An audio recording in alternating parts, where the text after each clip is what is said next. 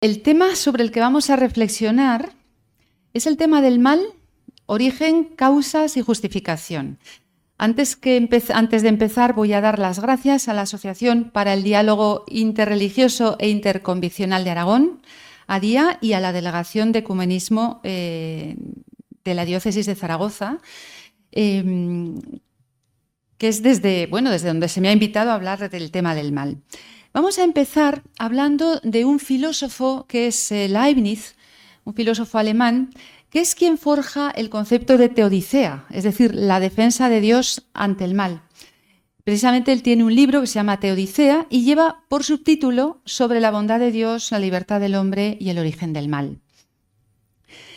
Clásicamente, el mal, y esto también lo plantea Leibniz, puede ser un mal metafísico que viene dado sobre todo por la, imperfección del mundo, la imperfección del hombre, la finitud. También un mal físico, el dolor, las desgracias. Eh, y también un mal moral. Después hablaremos un poco más sobre todo del mal físico, del mal moral. Mal moral pues tiene que ver con la maldad, con el pecado, y es, digamos, el más eh, problemático, es como un defecto, algo negativo, ¿no? Leibniz, de todas formas, él em, creía que estábamos en el mejor de los mundos posibles y por eso se habla de que tiene un optimismo metafísico, es decir, la vida no es mala, dirá él, porque el placer siempre va a ser superior al dolor. Claro, esto recordarán que eh, supuso después, años más tarde, una reacción muy fuerte en Voltaire, en el periodo de la Ilustración. Voltaire y otros ilustrados, eh, pues porque de alguna forma se mofaron de este optimismo metafísico de Leibniz. Y lo vemos sobre todo en la obra eh, Candide, en el Cándido de Voltaire, donde se plantea toda la cuestión del filósofo protagonista Pangloss, que habla de ese mejor de los mundos posibles, pero a Cándido y a Pangloss le sucede todo, todo tipo de maldades.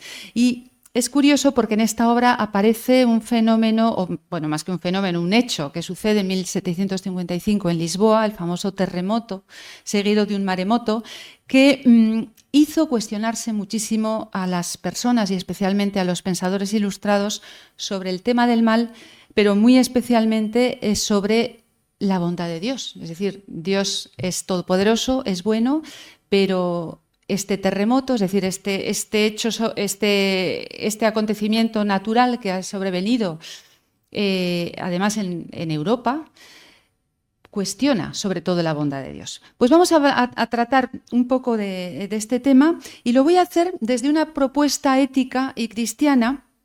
Eh, anoto aquí el nombre de José María Vegas, porque es de justicia hacerlo. Es decir, yo me voy a basar bastante en un curso que dio eh, José María Vegas, que es un claretiano, profesor del Seminario de San Petersburgo, en Rusia. Y es un curso que nos dio en el Instituto Emmanuel Muniel, al que, que yo pertenezco. Entonces me voy a basar en sus reflexiones y en las reflexiones de eh, un filósofo ruso, a quien José María traduce, que es Vladimir Salaviov. Bueno, pues empezamos un poco, desde la propuesta ética y cristiana del mal.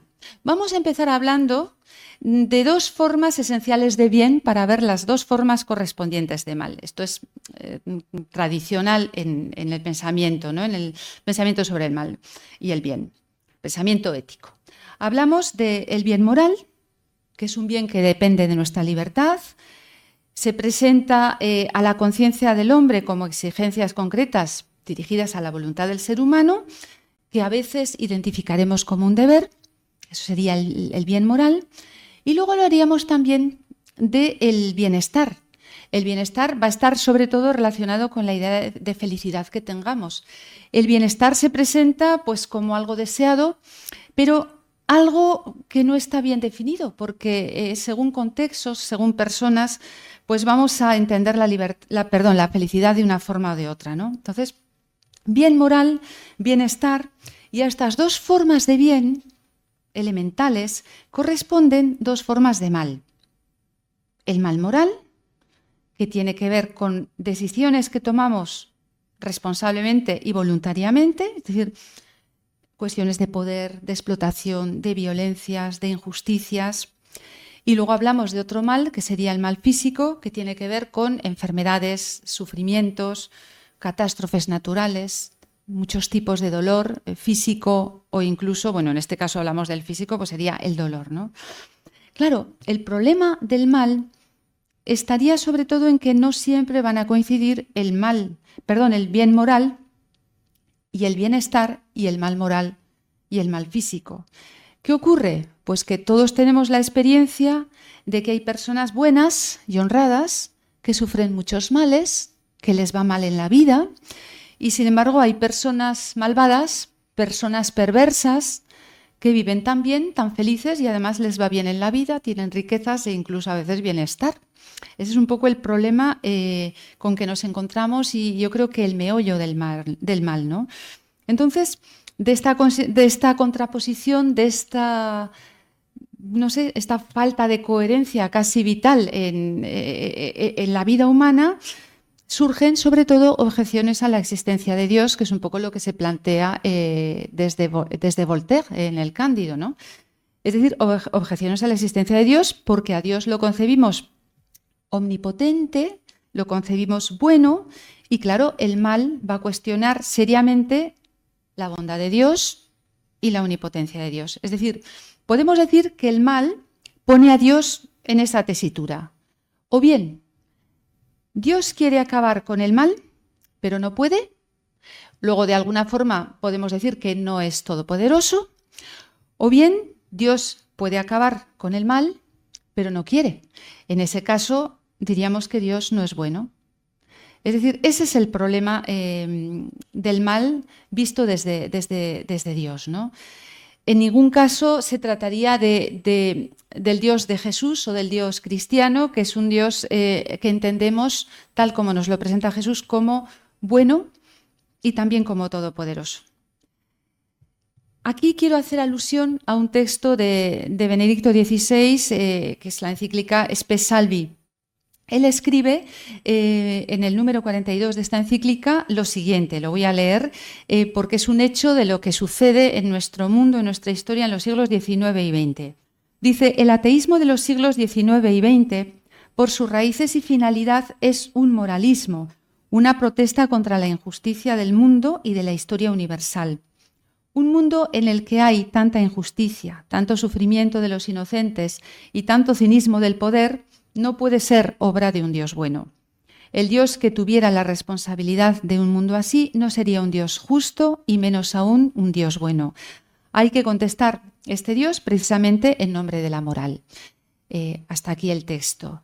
Es decir, es el, planteamiento del ateísmo de los dos siglos eh, que nos han precedido y, bueno, y, más también de nuestro, de nuestro siglo es algo que vemos también, por ejemplo, en la filosofía de, Albert Camus, o en las obras más que en la filosofía, ¿no? Pues, por ejemplo, en La peste, ¿no? Camus em, es un hombre que no es creyente, pero llega a decir, bueno, si no contamos con Dios, em, digamos que la responsabilidad del hombre es muy grande.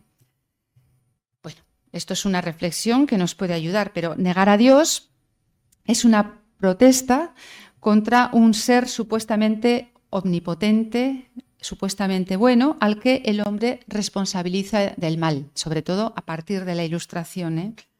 Pero claro, si no hay Dios, no podemos dar a Dios esta responsabilidad. Es decir, si Dios no existe, resulta que nos seguimos encontrando con el problema del mal. Es decir, esta es una reflexión importante. Claro, la cuestión es que habría que buscar otro culpable de alguna manera, ¿no? Es decir, ¿dónde estaría entonces si ese mal no se le atribuye a Dios como ser omnipotente em, o como ser no supuestamente bueno? ¿Dónde estaría ese otro culpable? Bueno, pues habría que ver la irresponsabilidad del hombre, tanto en lo físico, pues responsabilidad, por ejemplo, en las catástrofes naturales, cuestiones de poder, en la marcha del mundo o la responsabilidad del hombre en el terreno del mal moral, y aquí nos vamos a encontrar con un tema esencial que es el tema de la libertad. Pero claro, en este caso, ¿dónde estarían las esperanzas de la redención? Cito de nuevo, voy a leer otro texto de Spes Salvi que nos puede dar luz. ¿eh? Escribe Benedicto XVI en esta encíclica, dice, y puesto que no hay un Dios que crea justicia, parece que ahora es el hombre mismo quien está llamado a establecer la justicia. Ahora bien, si ante el sufrimiento de este mundo es comprensible la protesta contra Dios, la pretensión de que la humanidad pueda y deba hacer lo que ningún Dios hace ni es capaz de hacer es presuntuosa, e intrínsecamente falsa. Si de esta premisa se han derivado las más grandes crueldades y violaciones de la justicia, no es fruto de la casualidad, sino que se funda en la falsedad intrínseca de esta pretensión. Un mundo que tiene que crear su justicia por sí mismo es un mundo sin esperanza. Nadie ni nada responde del sufrimiento de los siglos. Nadie ni nada garantiza que el cinismo del poder bajo cualquier seductor revestimiento ideológico que se presente, nos siga mangoneando en el mundo. ¿eh? Hasta aquí el texto, que es muy eh, ilustrativo. Vamos a, ver este planteamiento desde una óptica cristiana. Em, y ya, ya, ya les he dicho qué es lo que va a plantear José María Vegas, pero sobre todo desde la lectura del texto de Vladimir Solaviov, La justificación del bien, que es un texto que encontrarán en la editorial Sígueme. Em, una respuesta cristiana parte de estos presupuestos, una respuesta cristiana eh, ante el tema del mal. ¿no? En principio, Dios crea el mundo bueno, sin asomo de mal, que es lo que leemos en el libro del Génesis, en la Biblia. Dios crea un mundo bueno, eh, sin asomo de mal, y vio Dios que era bueno. Y luego el mal eh, solo puede entenderse como defecto del ser, como ausencia de bien. Porque si no fuera así, el mal sería como un parásito del bien. Estoy pensando en la obra eh, La náusea de Sartre, eh, donde el, gusano, en este caso es la nada, no es el mal, se mete y se introduce ahí en, en fin, no sé si lo recuerdan, en, la raíz aquella sobre la que piensa el, autor de, la náusea, ¿no? Es decir, como si el mal se introdujese como, como ese parásito, como ese gusano de la náusea de Sartre. No, el bien sabemos que no necesita, o sea, por lógica, no necesita del mal para ser comprensible. Se puede pensar un mundo en el que todo sea bueno y en el que todo funcione bien. Sin embargo, es inconcebible un mundo en el que todo fuese malo y todo funcionase mal. ¿Por qué? Pues porque supondría un mundo que se destruye a sí mismo, es decir, no se sostiene. Presupuestos desde una óptica cristiana. Vamos a plantear mm, sobre todo dos cosas. El mal físico, pues habría que entenderlo como un mal relativo, como un fruto de la intrínseca limitación del mundo creado es decir, aquí hasta el dolor tiene un papel positivo. Es decir, el dolor tiene una función. Si yo no me quemase al acercar mi mano al fuego, es decir, si no me doliese, quiero decir, me quemaría. Eso es lo que quería decir. Si, si al acercar mi mano al, al, fuego no me quemo, o sea, no me duele, perdón, acabaría abrasándome la mano. Es decir, hay un, hay un digamos, un, un, porqué de ese mal físico, ¿no? Es un fruto de la intrínseca limitación del mundo creado, pero tiene hasta su sentido, hasta su función. Y luego habría que entender desde un planteamiento, desde una óptica cristiana, el mal moral em, como fruto del abuso del ejercicio de la libertad humana. Es decir, el mal moral siempre se va a relacionar con la libertad, pero somos conscientes de que un mundo en el que la libertad existe es un mundo mejor que un mundo sin libertad. ¿eh? Es decir, ahí se jugaría o sobre esto pivotaría el tema del mal. La cuestión de la libertad es esencial porque la libertad de la voluntad, que entendemos también o podremos llamar también libro albedrío o voluntad libre, es un hecho radical en el ser humano. Es decir, la libertad siempre es una, libertad eh, limitada pero porque no puede elegirlo todo, no podemos elegirlo todo. Pero es verdad que hay una libertad, que podemos hablar de libertad absoluta en el hombre, que es la libertad de querer. Nadie puede querer en lugar de otro. Es decir, yo puedo impedir que el otro quiera esto o quiera aquello. Puedo coaccionar al otro, puedo torturar al otro, pero por mucho que le torture, por mucho que le hipnotice, por mucho que le drogue, por mucho que lo coaccione, él, o sea, yo no puedo querer en su lugar. ¿Entendemos? Es decir, nadie puede querer en lugar de otro. Esto es una, una, cuestión muy importante que puede dar luz sobre el tema del mar. Es decir, nadie puede querer sin querer. Por mucho que yo coaccione, coaccione a alguien, no puede querer lo que yo quiero que quiera. Esa sería un poco la cuestión. Es decir, es importante pues este presupuesto de la libertad de la voluntad. La libertad es limitada, pero hay una libertad que podemos decir que es total en este sentido del querer en lugar de otro. Entonces, desde aquí podríamos plantearnos qué puede hacer Dios contra el mal. ¿Qué hace Dios en un mundo donde triunfan los malvados y los poderosos y además les sale gratis? ¿Qué hace Dios o qué puede hacer Dios contra el mal, entendiéndolo como resultado de la libertad humana? Dios nos ha dado el bien de la libertad, pero ¿Él podría querer por nosotros? Bueno, eh, desde un punto de vista de hacer algo, em, una especie de milagro, una suerte de milagro, sí, pero si nos ha dado libertad, ni siquiera Dios podría querer en nuestro lugar. Entonces, dos respuestas posibles de Dios ante el mal. Que Dios pueda destruir al malvado para que deje de hacer el mal, o que Dios anulase la voluntad del malvado, eh, en cuyo caso reduciría a esa persona malvada eh, a una marioneta. Claro, el Dios de Jesús es un Dios creador, es decir, no destruye nada, y el Dios de Jesús actúa dando el ser, transmitiendo el bien. Es decir, la respuesta primera eh, supone que Dios actuaría contra el mal, pues actuando contra los presuntos pecadores antes de, de, que cometiesen el pecado. Es decir, se daría la injusticia flagrante de una especie de castigo preventivo aplicado a alguien que aún no ha pecado. Ese sería el primer planteamiento. Y la segunda respuesta implicaría anular la posibilidad del mal. Pero claro, también anularía la posibilidad del bien. Una respuesta intermedia sería, bueno, que Dios castigase a, las personas que hacen el mal ya en este mundo para que tuviesen de alguna forma, eh, no sé, su escarmiento, ¿no? Claro, si esto fuese así, cuando alguien hiciese algo malo, recibiría un castigo directamente en proporción al mal cometido, pero igualmente eh, pasaría si hiciese el bien, es decir, si hiciese el bien recibiría un premio, igualmente proporcionado al bien. Pero claro, ¿qué pasaría? ¿Cuál sería un mundo en el que Dios actuase de forma preventiva frente al mal? Un mundo que hubiese dado libertad al hombre, pero actuase de manera preventiva frente al mal pues que nadie actuaría desde unos valores buenos, es decir, nadie sería bueno. Estaríamos negando, digamos, la, bondad moral. Ese sería el resultado, es decir, todos obrarían correctamente, sí, pero no por amor al bien. Es decir, se lograría, se actuaría eh, a favor del bienestar, pero no por amor al bien. Es decir, no actuaríamos desde, el valor.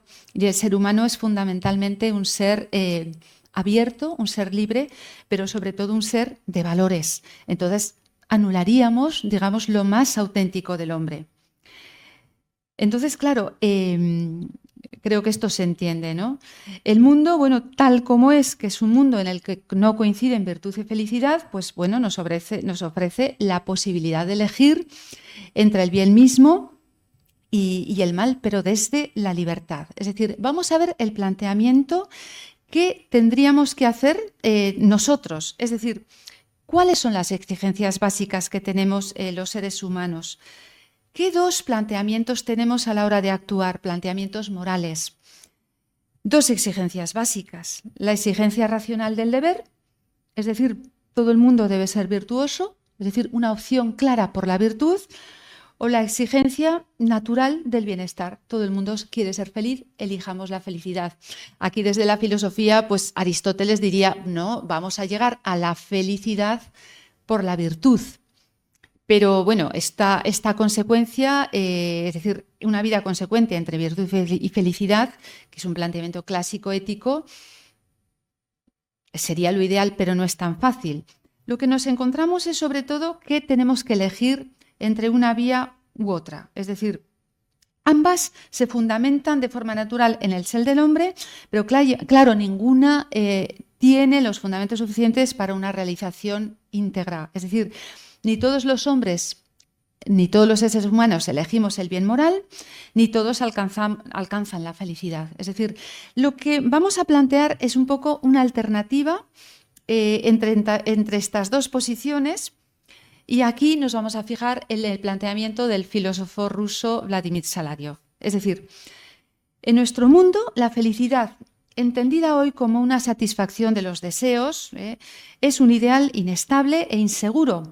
¿Por qué? Porque depende de factores ajenos a la voluntad y además no nos ponemos de acuerdo en cómo entendemos la felicidad. Es decir, en nuestras manos estaría la otra elección, la elección moral, la elección de la virtud. La elección de la felicidad está en nuestras manos, pero no el cómo entendemos la felicidad. ¿Qué es lo que sugiere eh, Vladimir Salaviov? Sugiere que puestos a elegir entre los dos principios, todas las razones están a favor del bien moral, es decir, a favor de la virtud. Esto significa que en caso de conflicto, el ser humano o incluso la humanidad entera de Asalaviov se decida por el principio de la felicidad en vez de la virtud, si eso lo hace, ese ser humano, dice Salaviov, no actúa racionalmente. ¿Por qué? Porque no tenemos claro eh, qué es lo que nos compromete, a qué nos compromete la felicidad.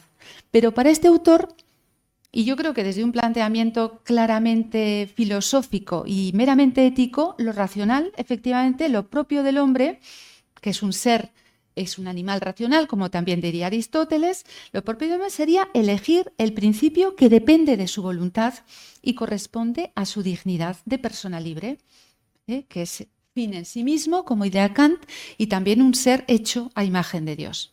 Es decir, el planteamiento que nos hace este filósofo sería entre la felicidad y la virtud, es decir, entre el, digamos, el bienestar y la virtud, sería elegir la virtud, es decir, elegir la virtud porque es algo que eh, elijo desde mi voluntad. Es decir, racionalmente puedo elegir ser una persona virtuosa. La cuestión de la felicidad, claro que la elijo, pero ahí no nos pondremos de acuerdo en qué es la felicidad. Es decir, ahí el planteamiento de la felicidad es mucho más ambivalente. Entonces dirá mm, Salaviov en La justificación del bien, que es un libro mm, difícil, pero es un libro muy lúcido, escribe este autor. Son exigencias de distinto nivel de dignidad y si en calidad de principio de la filosofía práctica hubiera que elegir entre la idea del bien moral, carente de fuerza suficiente, pero con todo clara, definida y elevada, y la idea de bienestar, igualmente impotente, pero además oscura e indeterminada y baja, naturalmente todas las razones estarían a favor de la primera, es decir, de la eh, elección del bien moral. ¿eh? Hasta aquí la cita de Salario. Desde estos planteamientos eh, ¿qué es lo que hace Dios contra el mal? Y luego veremos qué es lo que hace el hombre, ¿no? Bueno, el hombre ya hemos visto que sería fundamentalmente elegir la virtud. ¿Qué es lo que, lo que hace Dios eh, contra el mal? si Dios ha creado el mundo y lo ha dotado del bien supremo de la libertad, por el que existen seres personales, es decir, aquí vamos a vincular de manera, de manera clara la persona, el hombre como persona, Em, con la libertad, es decir, la persona es un ser a quien Dios ha querido libre, si esto es así es que Dios no es indiferente ante el mal, ni permanece impasible, impasible ante el mal. Pero claro, no podemos aceptar que Dios reaccione contra el mal provocando nuevos y mayores males, como castigos físicos o morales. Es decir, incluso en toda la, situación de la Biblia, diría las secuencias de la Biblia, en la Biblia es, eh, es decir, tanto el planteamiento judío como el cristiano son planteamientos históricos, ¿no? Pues en la Biblia vemos cómo eh, hay como una evolución hacia un mayor perdón. ¿eh? El perdón, bueno, claro, al principio en el judaísmo está la ley del talión, pero efectivamente en la propia Biblia se va revelando progresivamente una apertura cada vez mayor al perdón que va a culminar con Jesús de Nazaret. Es decir, el proceso eh, va a culminar eh, en Jesús, que no ha venido para condenar al mundo, sino para que el mundo se salve eh, con él, como vemos en el Evangelio de Juan. Y Jesús además llega a pedir el perdón para sus verdugos.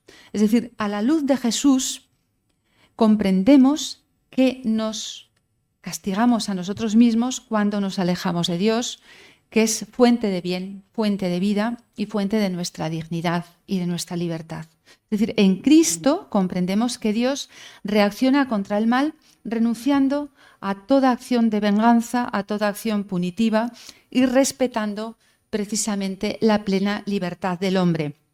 Por eso hago referencia a eh, este texto de Isaías 42.3 que dice, la caña cascada no la quebrará, el pábilo vacilante no lo apagará. Es decir, así actúa Dios contra el mal. Es decir, eh, eligiendo el camino largo, el camino difícil que responde al mal, pero con el bien, como vemos pues, en Mateo 7:13 o en Lucas 3:24. Es decir, Dios, encarnado en Jesús, no se inclina ante las fuerzas del mal, adorando al diablo para obtener garantías ficticias, eh, que es lo que vemos en Mateo 4:8.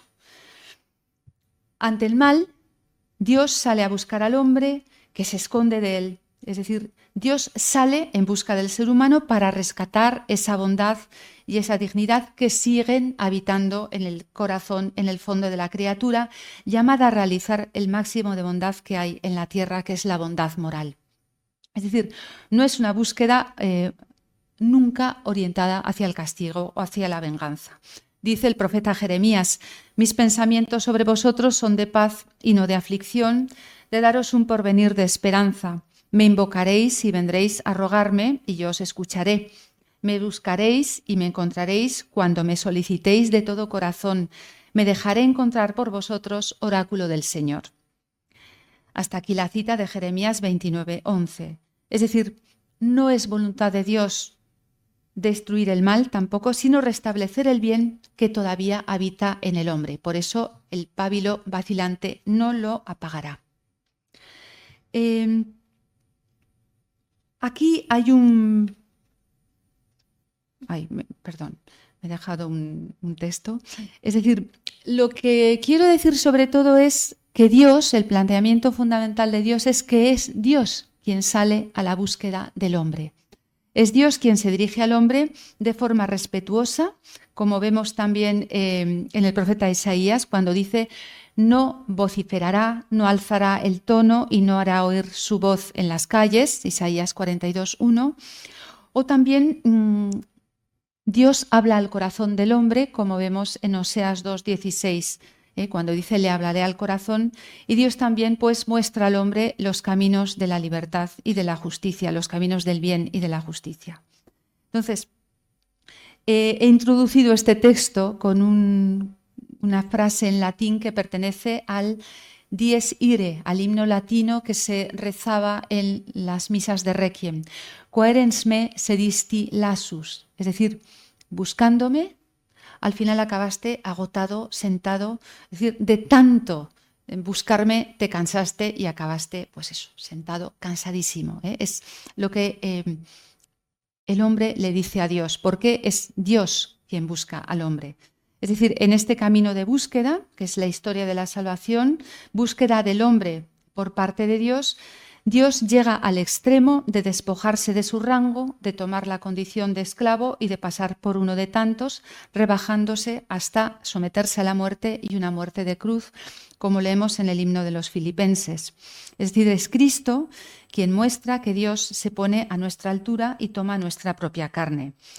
Es decir, renunciar a responder al mal con mal significa someterse al mal desde el lado de las víctimas, que esto es lo que hace Dios contra el mal, es decir, sufrir sus consecuencias en la carne de Cristo, hacerse víctima del pecado, cargar con el pecado del mundo, sin ceder ante su poder maléfico ni contaminarnos con ello. Dios no es indiferente a nuestros sufrimientos, no nos abandona, como no abandonó a Cristo, y cuando sufrimos, Dios sufre con nosotros y en nosotros. Es decir, propone que siendo responsables del mal que hacemos, nos convirtamos a Él. ¿Para qué? Para obtener el perdón y la reconciliación. He utilizado además estas palabras del dies ire pensando eh, en una filósofa a la que yo estudio bastante, que es Simone Weil, que ella desde pues bueno, un planteamiento crístico que no cristiano porque ya no se llega a bautizar, pero sí admira profundamente la, figura de Jesús, ella llega también a la conclusión de que es Dios quien busca al hombre, no el hombre quien busca a Dios, ¿eh? es decir, este mismo planteamiento. Y ella mm, utiliza mucho, se sirve mucho, medita mucho estas palabras del dies irae. Querens me sedisti lasus. De ella quiero decir también que eh, tiene una concepción, pero no puedo entrar en esto, de Dios como no omnipotente. Es decir, ella habla eh, de un Dios que cuando crea se descrea a sí mismo y por tanto no es un Dios todopoderoso. Es una concepción que puede coincidir con algunos aspectos de la cábala judía. Ella era de origen judío, pero claro, no puedo, no puedo entrar en esto, entonces además tengo que ir acabando. Pero bueno, simplemente lo dejo así, ¿no? Como alguien que mantiene esa idea de que es Dios quien busca eh, al hombre y no al contrario. Desde la ética es importante hablar, eh, dar una pincelada sobre la postura de Immanuel Kant, para quien la acción mala es una acción en la que el principio supremo es el amor a uno mismo. Es decir, Kant entiende la, dignidad del hombre como el valor, que no precio, del hombre, y mm, para él eh, es muy importante eh, entender el mal como esa prevalencia del amor a uno mismo. Es decir, para Kant dirá que cuando el otro queda denigrado a la condición de medio para los propios fines, es decir, cuando el otro no es considerado como un fin en sí mismo, es cuando triunfa el mal. Es decir, eh, para Kant es muy importante que el centro del mal estaría en la autoafirmación egoísta del ser humano en vez de centrarse en la obligación que requiere una vida en común, es decir, tratar al otro siempre como un fin en sí mismo y nunca como un medio. Es decir, Kant hablaría del mal desde el egoísmo. Y quiero terminar con unas palabras sobre eh, la filósofa eh, alemana de origen judío Hannah Arendt, porque la visión que tiene ella del mal es muy importante eh, hoy ella llega a descubrir el mal banal. Hablando de Hannah Arendt, tenemos que hablar también de la Shoah, de lo que fue el holocausto, como una encarnación terrible del mal que, de, la que no podemos apartar la vista. ¿no? Hannah Arendt em, habla del mal banal como el mal eh, que cometen quienes sobre todo no se preguntan acerca de lo que hacen, quienes no se responsabilizan, Hannah ya saben ustedes que sigue el proceso, el proceso de Eichmann en Jerusalén en 1963 y mm, que va a hablar de la banalidad del mal, entendiendo sobre todo el mal como el mal de la indiferencia. Eichmann, que fue aquel nazi que fletó los trenes para Auschwitz y demás campos de exterminio, eh, llega a decir yo solo cumplía órdenes.